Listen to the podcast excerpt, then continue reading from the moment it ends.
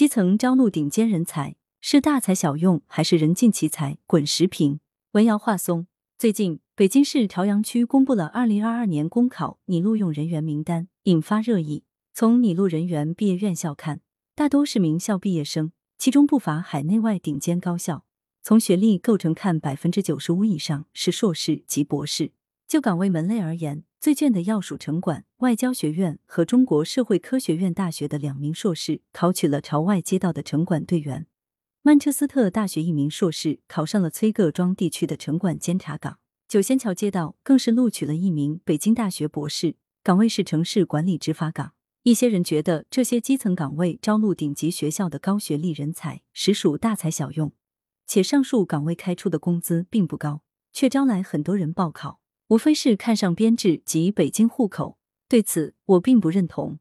其一，基层是窥视真实中国社会的一扇窗口，不深入基层，很难说了解当今之中国。基层工作往往需要与群众直接打交道，可以感知民众真实的劳动场景，勤勉聪明与智慧的中国人民，活泼生动与感人的中国故事，富有中国特色的治理逻辑与实践，都来自基层。基层能让人知晓与理解真实的中国，因而是一个充满能量与营养的富矿区。不妨设想一下，某公职人员一入职就坐办公室，对基层情况的了解只是通过道听途说，然后在一知半解的情况下撰写相关文件、拟定相关政策。试问，这样的文件与政策能指导实际工作吗？执行与落实得下去吗？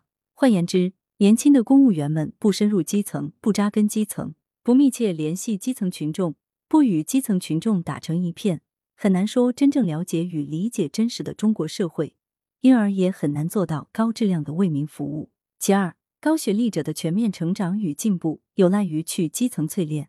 一方面，大凡高学历者，其理论功底相对深厚，会做实验，擅长写论文，能发论文，但这并不意味着他们就能够轻松从容的适应岗位需求与社会发展。因为真实的知识一定源于活生生的社会实践，而非学校课堂。这必然要求新入职的公务员们要多开展社会实践，在实践中锤炼与打磨自己，全方位提升自己，才能在工作中站稳脚跟。另一方面，不少高学历者在校期间只专注于读书，鲜有机会或没有时间留心与关注附近。后遗症是进入工作岗位后，喜欢高谈阔论，却眼高手低。这恐怕并不有利于其个人成长与发展。改掉上述陋习的途径与方法是去基层锻炼，走到群众中去，虚心学习，一步一个脚印，踏实前行，才能成为合格的建设者。另外，我还注意到，北京近期发布了《北京市二零二二年高校毕业生到农村从事支农工作招聘公告》。公告称，计划招聘四百六十一名高校毕业生担任乡村振兴协理员，到农村从事支农工作。无论是针对乡村地区的乡村振兴战略，还是针对城市地区的新型城镇化战略，广袤的中华大地到处都有值得年轻人挥洒青春与汗水的热土。我不禁想起若干年前迷恋的一部叫《最美的青春》的电视剧。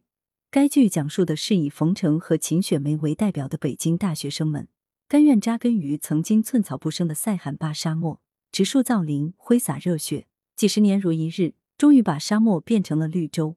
新时代的年轻人应该热爱基层，深入基层，融入基层，向基层群众学习，在基层实践中成长，为基层发展贡献力量，兑现自己最美的青春。作者是广州大学社会学系副教授。羊城晚报时评投稿邮箱：wbspycwb 点 com。来源：羊城晚报羊城派。责编：付明图，王俊杰。